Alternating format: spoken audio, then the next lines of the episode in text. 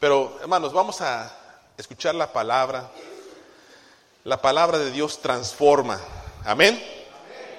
Dígale por favor a la persona que está a su lado, como que no lo creyeron, dile, la palabra de Dios transforma. Dígale, te transforma y me transforma. Amén. Solamente me interesa saber si estamos en el mismo canal. Aprendimos en la semana 1, Isaías 48. ¿Dónde está Lorenzo? ¿No vino Lorenzo hoy? Díganle que pregunté a Lorenzo. ¿Dónde está? ¿Qué dice Isaías 48? La hierba. dije Lorenzo, no dije nadie más. ¿Lorenzo? ¿La hierba se seca? ¿Vas bien? Muy bien, Lorenzo, muy bien, muy bien. Y luego la segunda semana, los que aplauden les voy a preguntar. Ah, la segunda semana, segunda Timoteo 3.16. Hermano Velarde, ahora sí, díganos usted. Segunda Timoteo 3.16.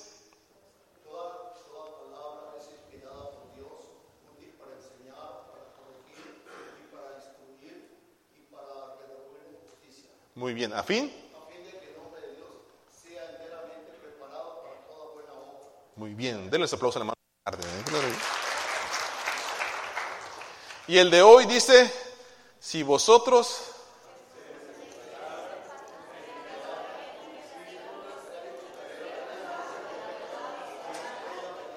todos de este lado, a ver, hermana Miriam.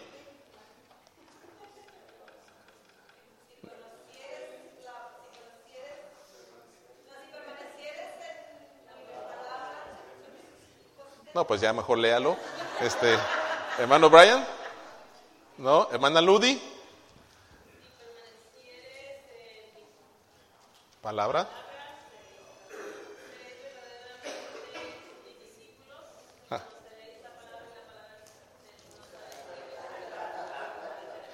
¿Y todos decimos? Amén. gloria a Dios. Van tres semanas, hermanos, tres semanas. El próximo espero que usted se pueda saber las seis semanas que vamos a aprender eh, versículos para memorizar. Pero hermanos, nuestra meta con esta campaña de leer la palabra de Dios es aprender la palabra, ¿qué más? Amar la palabra y vivirla. Que eso es importantísimo, ¿verdad? Estamos en el mismo canal. La palabra de Dios, hermanos, es bien importante para usted y para mí en nuestra vida. ¿Sabe usted que la palabra de Dios es una palabra que tiene poder? Tiene un poder sobrenatural. ¿Lo sabe o no lo sabe? Bueno, creo que sí lo sabe. La pregunta es, ¿lo cree? ¿Cree que la palabra de Dios tiene poder?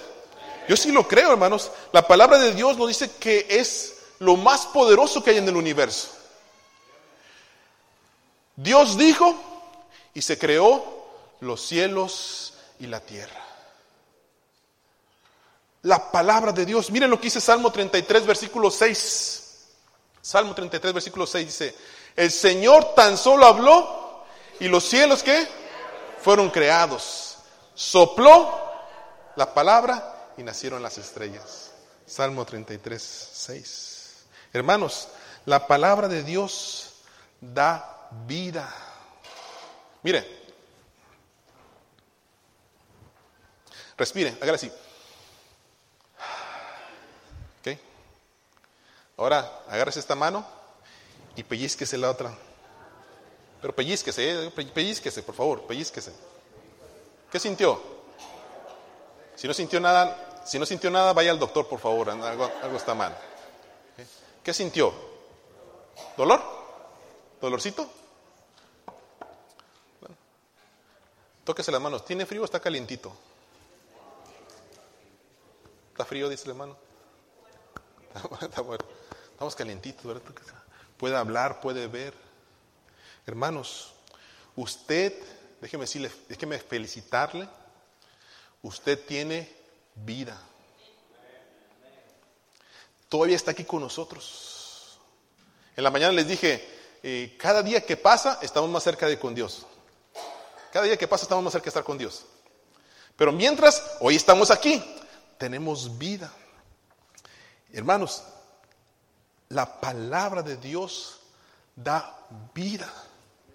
Hace más de dos mil años, hermanos, Jesús caminó por esta tierra y con su palabra daba vida. Lázaro, ven fuera. ¿Y qué pasaba con Lázaro?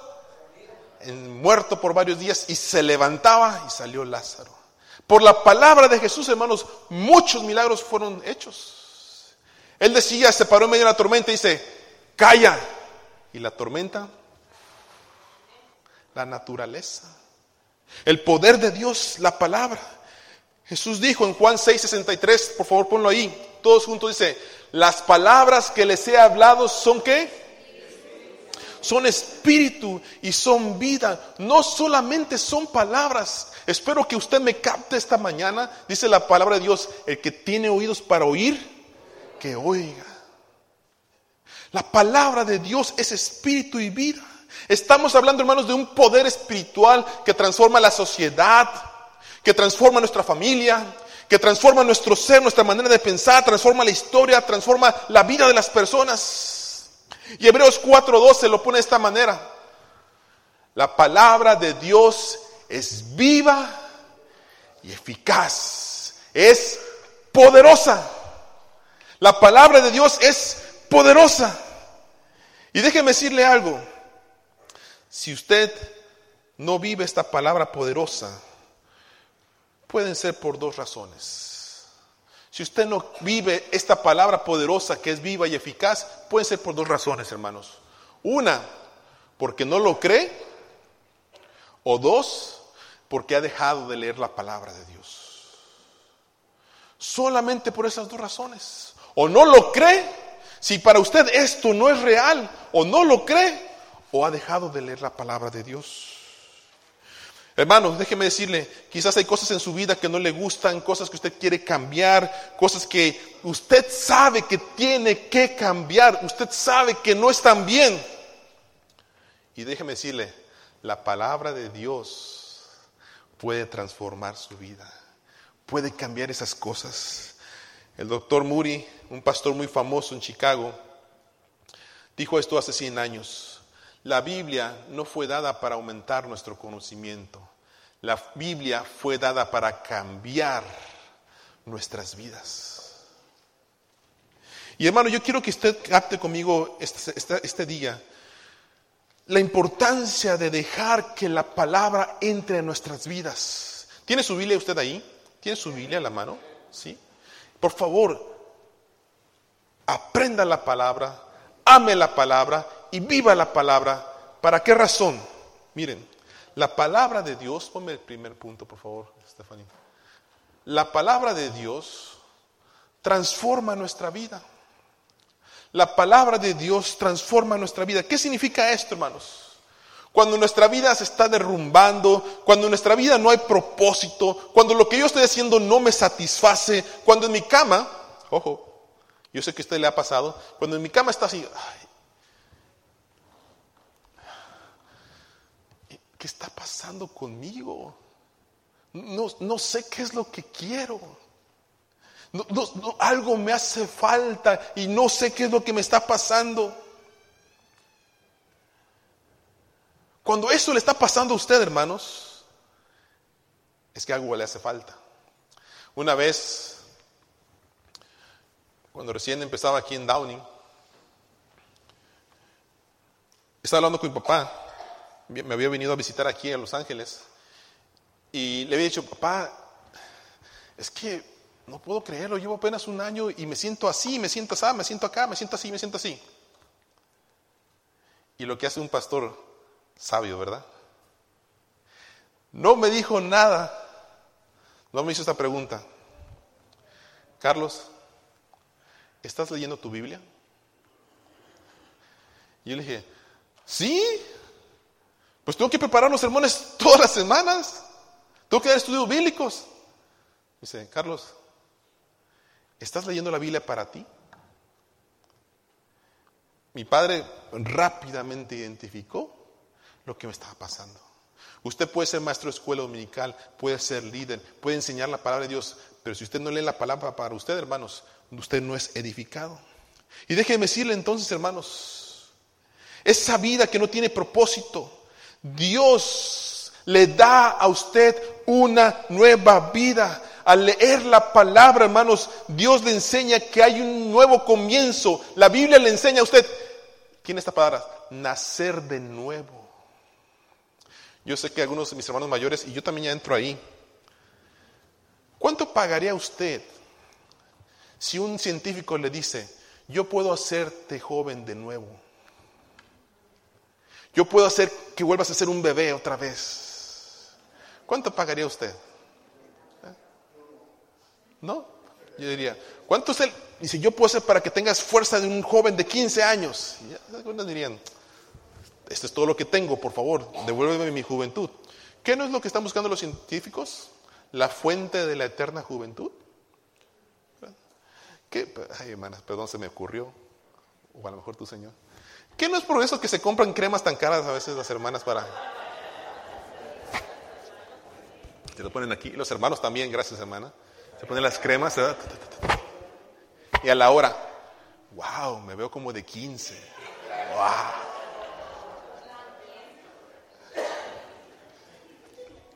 ¿Qué no es eso, hermanos? ¿Qué no es eso lo que está en búsqueda del hombre? Volver a nacer. Y la palabra de Dios nos dice que usted y yo podemos tener esa oportunidad de tener una nueva vida. Que a pesar de lo que hemos hecho, robado, mentido, adulterado, fornicado, golpeado, ira, enojos, pletos, celos, eros, iras, todo eso, Dios le dice que si usted viene y le conoce como su único y suficiente Salvador, usted es una criatura nueva. No es darle, miren hermanos, no es darle vuelta a la hoja. Llegó año nuevo y bueno, empiezo de nuevo. No, es una nueva vida, es una nueva manera de pensar, una nueva manera de ver las cosas, una manera que dice, es que antes me gustaba esto, pero ya no encuentro deleite, ahora me gusta esto, no sé por qué, pero es que Dios le ha abierto sus ojos. ¿No es así, Sandy? Hermanos, la Biblia dice en Santiago 1.18, por su propia voluntad nos hizo nacer mediante la palabra de qué? No, están dormidos, a ver. Por su propia voluntad nos hizo nacer mediante qué? La palabra de verdad. Déjeme decirle algo, hermanos. Sin la palabra de Dios, usted no puede ser salvo. Sin la palabra de Dios, no estaríamos en dirección al cielo. Sin la palabra de Dios, no conoceríamos que Jesucristo murió por nosotros. Sin la palabra de Dios, no sabríamos que el Espíritu Santo puede venir sobre nosotros. Sin la palabra de Dios, no habría fortaleza, no habría esperanza, no habría fe para cada uno de nosotros. Es por eso importante que usted capte, hermanos, en esta mañana que Dios ha elegido revelarse a sí mismo por el poder de su palabra. Dice 2 Timoteo 3:15, desde tu niñez conoces las sagradas escrituras. ¿Para qué, ¿Para qué razón? Para darte sabiduría. ¿Necesaria para qué? Mediante la fe, ¿en quién? En Cristo Jesús. ¿Sabe una cosa? Yo no he tenido el privilegio de hacerlo esto, yo no soy muy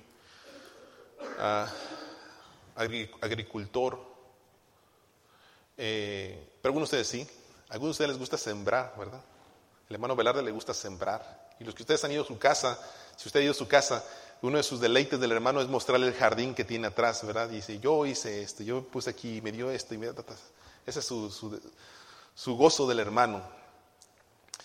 Pero creo que usted y yo, si sembráramos una semilla, hermanos, ¿Qué es lo que esperamos que pase con esa semilla? Que brote y crezca. No sembramos para enterrarla y que ahí se quede. Si no diríamos, pues ¿para qué la entierro? Hermanos, ¿para qué usted lee la palabra? ¿Para qué usted quiere conocer la palabra? ¿Para qué viene la iglesia? ¿Para qué se esfuerza en aprender la palabra de Dios? ¿Para que esté enterrada? No. Quiero que crezca y que dé fruto. Hermanos, Santiago dijo, acepten con humildad la palabra que Dios les ha sembrado en el corazón, porque tiene el poder, ¿para qué? Salvar su alma. Hermano, ¿sabe una cosa? ¿Está contento con su vida? Si no lo está contento y usted ocupa una vida nueva, dele lugar a la palabra de Dios y Dios va a cambiar su vida. Pero no solamente, hermanos, Dios cambia nuestra vida y la transforma. Dios también cuando leemos la palabra, cuando le damos lugar a su palabra, Él aumenta nuestra fe. Dice Romanos 10, 17, leamos todos juntos. Así que la fe es por el oír. ¿Lo creyó? ¿Y lo está aplicando? Uno nomás. Todos juntos. Así que la fe es por el oír Hermanos, déjeme decirle, usted puede venir a Cristo y Señor, dame una vida nueva y el Señor le concede el perdón de sus pecados, se levanta y usted dice, wow, me siento diferente, siento que hay algo nuevo en mi corazón, tengo ganas de aprender la palabra de Dios, tengo ganas de estar cerca de Dios. Pero esa vida no lo hace exento de problemas. Esa vida no lo hace como que si le pone una capa y usted no va a pasar ninguna situación difícil. en la vida nueva también hay problemas y dificultades. Yo no sé si ustedes conozcan al pastor eh, Justo Quiroa, pastor de la iglesia de Nazareno en Eco Park. el domingo pasado vino a la casa a traernos algo mi esposa como tesorera del distrito. Y su esposa está enferma. Su esposa está enferma, está delicada de salud, de hermano justo. Y cuando entró, platicamos y le quise hacer una pregunta, hermano, le digo, discúlpame, pero quiero hacerle una pregunta personal. Si no quiere contestarle, está bien, no, no hay problema, yo entiendo. Y me dice, no, hermano, hágala. Y le pregunto, pastor, ¿cómo usted lidia, verdad? ¿Cómo usted pone en su cabeza? ¿Cómo usted pelea? ¿Cómo usted reflexiona? Cuando usted tiene que predicar la palabra de Dios y le dice, hermanos, Dios sana. Dios libera, Dios puede cambiar la vida de la persona y Dios puede sanarlos. Y ve a su esposa y sigue enferma. Y yo pensé que me iba a dar una respuesta toda teológica y todo lo así. Me dice, hermano, me dijo él, lo que me ha sostenido, dice, es la palabra de Dios. Y él me dijo esto, yo no sabía esto. Mi esposa ha estado enferma por 20 años. Dice, ella llegó a los 40 y fue como que se encendió una alarma, como que alguien le dio la vuelta al reloj, clic. Y empezó una enfermedad tras otra enfermedad, tras otra enfermedad, y tas, tas, tas, tas, tas. 20 años. Y yo no sabía eso y pensé que su esposa estaba enferma por unos cuantos años. 20 años. Y el, hermano tiene que correr al hospital de emergencia para hacerle transfusión a su, esposa para que no, no, se, no vaya con el Señor. Y tiene que hacer varios, de repente, varias situaciones. Y dijo él, lo que me ha sostenido es la palabra. Yo quisiera, hermanos, decirle, recordarle esto, la fe es aumentada por el oír. ¿Y oír qué? La palabra de Dios. Nuestra fe se aumenta cada vez que leemos la palabra. Mi texto de esta semana que estaba leyendo decía la palabra de Dios, Jehová es mi luz y mi salvación. Dice, ¿de quién temeré? Y luego al final del versículo dice, hubiera yo desmayado, hubiera caído, me hubiera retractado si no creyese, dice, que yo veré la bondad de Dios en esta tierra de los vivientes. Y luego dice la palabra de Dios, esfuérzate. ¿Cómo me gustó esa palabra? Esfuérzate, haz tu parte y aliéntese tu corazón. Espera en Jehová. Hermanos, cuando usted lee la palabra, usted lee así, Lucas 12. Vosotros pues no os preocupéis por lo que habéis de comer, ni por lo que habéis de beber ni estáis en ansiosa inquietud, Señor, ¿cómo que no me voy a preocupar por eso? Tú sabes que no tengo trabajo, no tengo ni tres dólares. Y me dices, No os preocupéis de lo que habéis de comer, no preocupéis de lo que habéis de beber, ni estéis en ansiosa inquietud, porque todas estas cosas las buscan las gentes del mundo, pero vuestro Padre, que está en los cielos, que creó los cielos y la tierra, sabe que tenéis necesidad de estas cosas. Por tanto, dice su palabra, busca el reino de Dios y todo lo demás, dice, será añadido. Y primera de Pedro 5:7, pongan todas sus preocupaciones, pongan todas sus ansiedades. ¿En dónde? No, hermano, están leyendo mal. En el pastor, dice allí, en el pastor. Pastor, ore por mí. Pastor, mire, tengo esta necesidad. Pastor. Y la Biblia nos dice, pongan todas sus preocupaciones y ansiedades en las manos mejor pastor, del pastor de pastores, porque Él dice, cuida de ustedes. Y dice entonces la palabra de Dios, es, me dado, mi fe aumenta. Mi fe, dice, es la certeza de lo que se espera, la convicción de lo que no se ve. Escúcheme, por favor, hermanos. Hay gente que se desespera con Dios porque le empieza a ir mal. Se desesperan con Dios Quieren una respuesta en ese momento. Le dicen al Señor, Señor, dame paciencia. Y la quiero ya. Ahorita, Señor, dame paciencia. La quiero ya. Dicen que tienen fe, pero es más su miedo, es más su temor, es más su desesperanza, es más su confianza en Dios. Dejen que el, enemigo, el diablo, le llene su cabeza. Todos sus pensamientos que usted sabe que Dios los ha derrotado. Así lo dice su palabra. Hermanos, quiero enseñarles esto. La fe no exige, la fe no exige, la fe espera en Dios. No lo creyeron. La fe no exige, la fe espera en Dios. Ojalá entienda eso, hermanos. Señor, tengo fe en que lo vas a hacer mañana, porque lo declaro, lo decreto, lo publico, lo que lo, lo reclamo en el nombre de Jesús. Y mañana lo vas a hacer.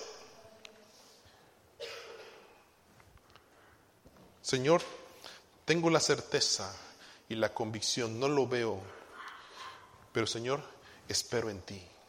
Sé que va a llegar.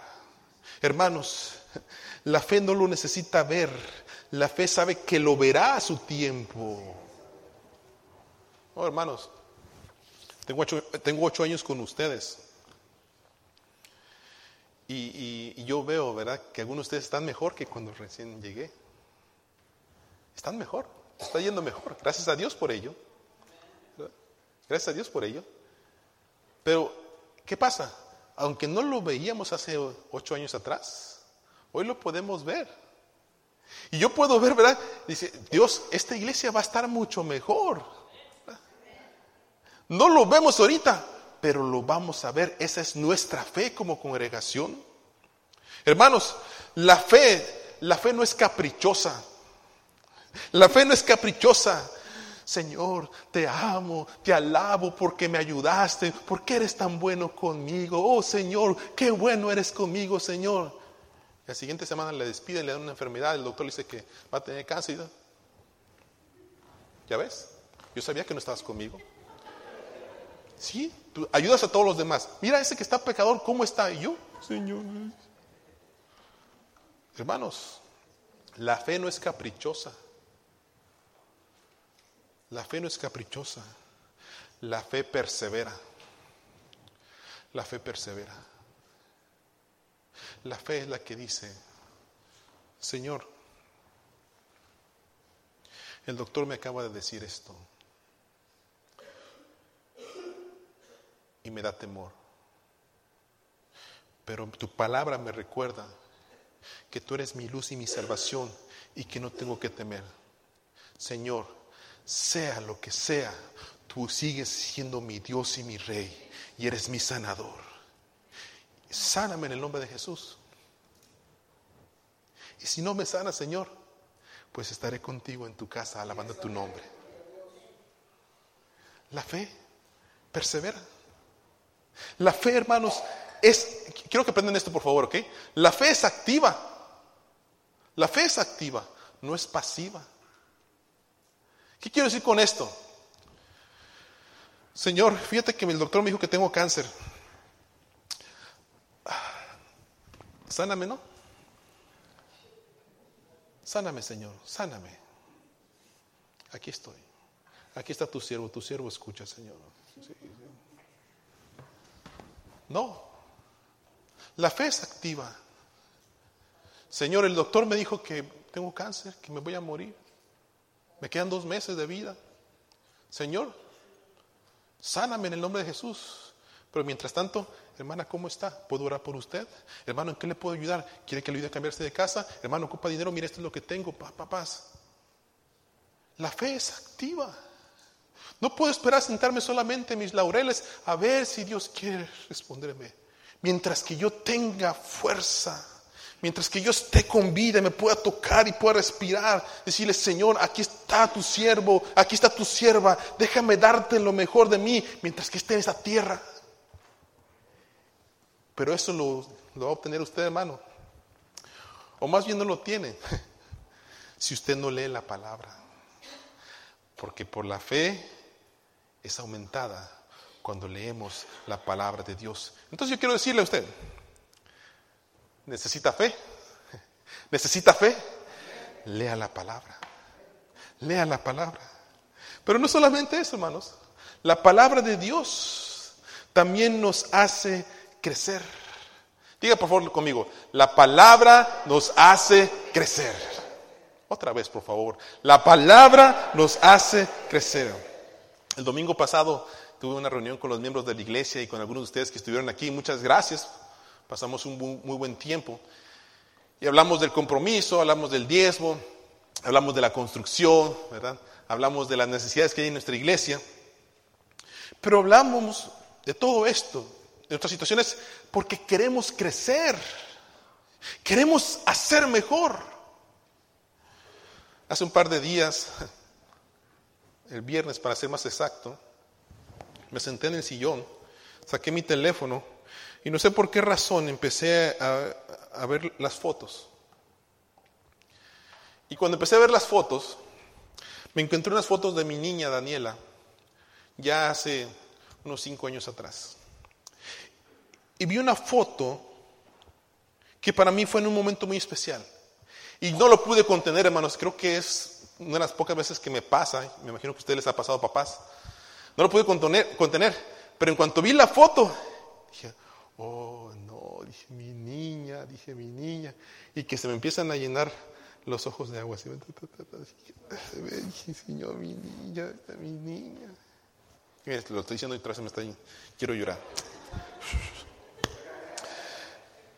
Y estaba viendo las fotos de mi Daniela. Y, quería llorar porque podía ver, hermanos, cómo ella ha crecido, ¿verdad? Cómo ella ha crecido. Cómo ella se ha desarrollado como niña. Desde que la tuve en mis brazos, ahora ya que camina, ya se le cayeron sus dientes y está en la escuela y todo lo demás. ¿Sabe una cosa? Este es, este es mi deseo para, como pastor para ustedes, como iglesia. Ese es mi deseo. Es, es, mi deseo que ustedes crezcan en las cosas de Dios. Yo quiero verles, hermanos, después de tanto tiempo que el Señor permite estar con ustedes, verles crecer y ver fotos después. Oh, mira el hermano, mira la hermana cómo era. Y mira cómo es ahora porque está cerca de Dios. Mira cómo era el hermano o la hermana, cómo lo transformó Dios. Hermanos, eso causa alegría y causa llorar de gozo. Y no ver, hermanos, y mira, mm, híjole, hermano, sí, ni ha cambiado. Pero hermanos, es importante que si usted quiere crecer, dé lugar a la palabra de Dios. Yo no sé usted, hermano, yo no sé usted, pero yo no quiero ser un cristiano mediocre. Yo no, sé, quiero, yo no quiero ser un cristiano mediocre. Yo no quiero ser un cristiano del montón. ¿Usted sí? Como dos nada más, los demás me imagino que sí. ¿Usted quiere ser cristiano del montón? Miren lo que dice la Biblia, ¿ok? No lo digo yo, lo dice la palabra. Pónmelo por favor, Stephanie. Leamos todos juntos. Dice, yo conozco tus obras, que ni eres frío, ojalá fueses frío o caliente. Ok, espérame, espérame, ya lo pusiste ahí. ¿Cuántos de ustedes son fríos? ¿Cuántos de ustedes son calientes? ¿No? ¿Están medio tibios? Bueno, pues. Siguiente, ahora sí, por favor, Estefan. Pero por cuanto eres tibio y no frío ni caliente, no, me dejaron leerlo a mí solito, leámoslo todos juntos, o sea, todos juntos, dele. Dice, pero por cuanto eres tibio y no frío ni caliente, te vomitaré de mi boca. Hermanos, yo no sé usted, pero a mí me preocupa eso. Yo no quiero que Dios me vomite de su boca. No. Si mi niño, mi niño Benjamín o mi niña Daniela pasan seis años y siguen de la misma estatura, con los mismos juegos, algo está mal, algo no está bien. ellos están anormales. Hermanos, cristianos que su fe ha aumentado, tienen temor a comprometerse. Dios les ayuda, les bendice, pero parece no ser suficiente para sus vidas. Le voy a enseñar algo, hermanos, le voy a enseñar algo. Algo que ya la experiencia me ha dicho como pastor y como cristiano en la iglesia. Espero que usted no sea estos. Pero hermanos, ahí les va, ¿eh? El que no crece se amarga. El que no crece se amarga. Eso lo he visto ya en mi experiencia con la iglesia. He visto personas que no crecen y empiezan a amargarse dentro de la iglesia. Todo lo que puede suceder en la iglesia, para todo tienen un contra. Nada les gusta. No hay ningún cambio porque ellos no han cambiado. No les gusta. Y ahora vemos a veces en las iglesias más cristianos amargados que cristianos. Yo no sé qué tan cierto sea, pero alguien me dice esta mañana, oh hermano, que tal persona no va a venir. Y me dijo esto, tal persona no va a venir a la iglesia más. Está yendo a otra iglesia. Y me dice, que porque allá sí son amigos, aquí no.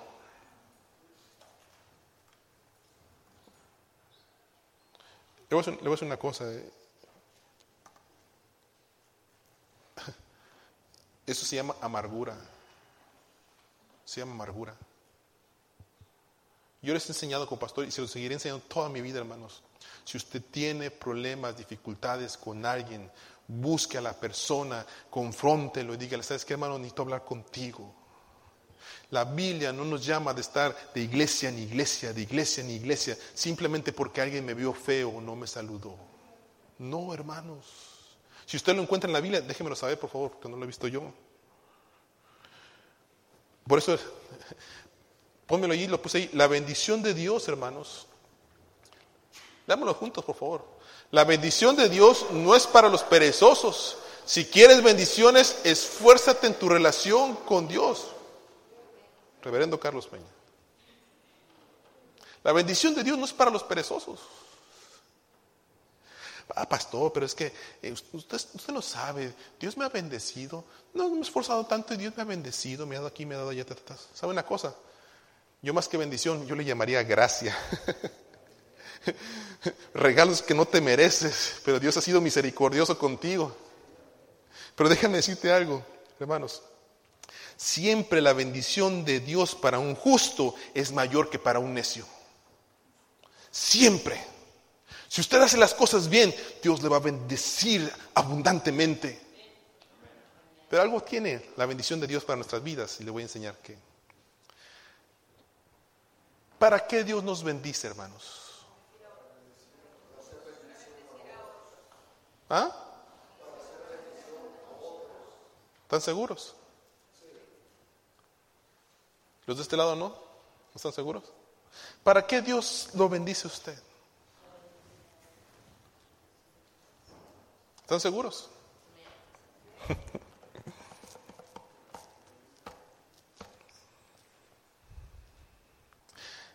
¿Y por qué no lo está haciendo?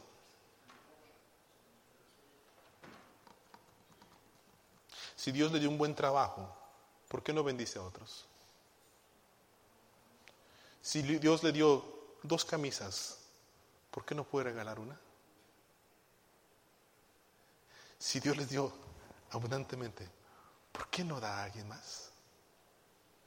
La Biblia dice, más bienaventurado es dar que recibir. Pero interesantemente, hermanos, interesantemente, esto no tiene que ver con la, con la teología de la prosperidad.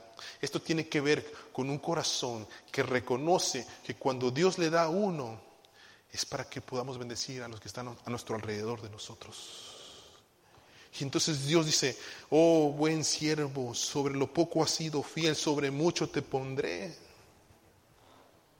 Porque Dios sabe que si es fiel en lo poco, en lo mucho también lo será y entonces va a seguir bendiciendo a los demás. Pero hermanos, si usted no ha crecido, si usted está muy cómodo, es porque no le ha dado lugar a la palabra. Hechos 20:32 dice así, y ahora hermanos os encomiendo a Dios y a la palabra de su gracia, que tiene poder para sobreedificaros y daros herencia con todos los santificados. La palabra de Dios tiene poder para edificarlos, hermanos, a cada uno de ustedes. hay una gran herencia, la herencia, la herencia de con todos los santificados, la herencia de Dios en nuestras vidas. Y déjeme decirles algo, hermanos, crecer nos da libertad. Crecer nos da libertad. Si usted está amarrado a una vida de pecado, cuando usted crece en la palabra, en la palabra de Dios, y palabra de Dios es soplada a su vida, usted puede decir, no, eso ya no lo voy a hacer porque eso no agrada a Dios. Usted tiene la libertad de poder escoger. Pero cuando no tiene la palabra, hermano Dios en su vida, viene la tentación y poquito, más poquito, y cuando ves, ya está otra vez allá. Hermano, no se equivoque. Cuando usted le da lugar a la palabra de vida, la palabra de Dios le transforma, le da vida nueva, le da fe, le ayuda a crecer para ser más como Jesús. Por eso quiero terminar esta mañana con estos versículos tan, tan profundos y retarlos a ustedes, hermanos. Yo no sé, Estamos en una campaña de 40 días. ¿En qué? Ah, sí, estamos en, estamos en el mismo canal, ¿verdad? Ok. ¿Está yendo un grupo pequeño? Ah, como cuatro nada más. Pasen a la oficina, por favor, ahí tola con ustedes. Quiero que lean estos versículos, ¿ok? Conmigo. Juan 15. Pónmelo ahí, Stephanie. Juan 15. ¿Están listos? Ok. Leamos juntos, dice así. Yo soy la vid verdadera y mi padre es el labrador.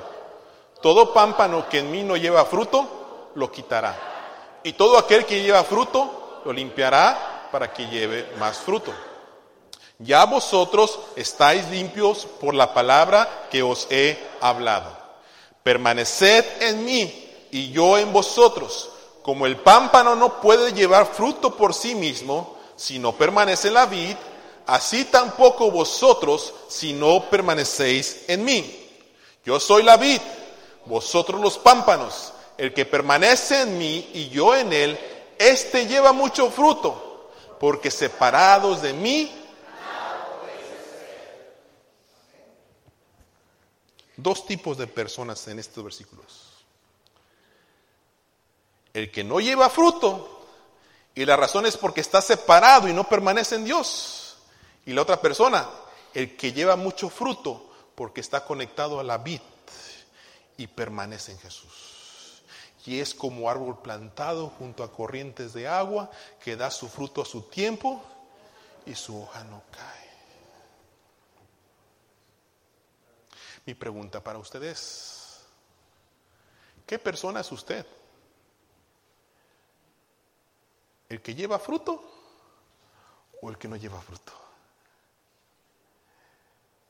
¿El que está permaneciendo en las palabras de Dios o el que está tratando de hacer sin estar conectado a la vida? ¿Quién es usted como cristiano? El que tenga oídos para oír, que oiga.